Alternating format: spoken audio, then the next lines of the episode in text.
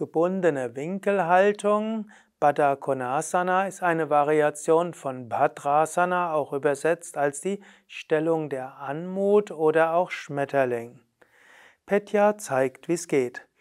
Von einer Sitzhaltung ausgehend nimmst du die Fußsohlen aneinander und ziehst die Fersen so nah wie möglich zu dir hin. Dabei gehen die Knie nach unten.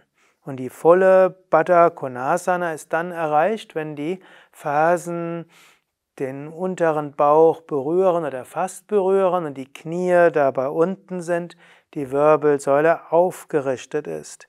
Diese gebundene Winkelhaltung ist natürlich so ein leichter Winkel zwischen Oberschenkeln zum Rumpf hin und es ist auch ein Winkel zwischen Ober- und Unterschenkeln.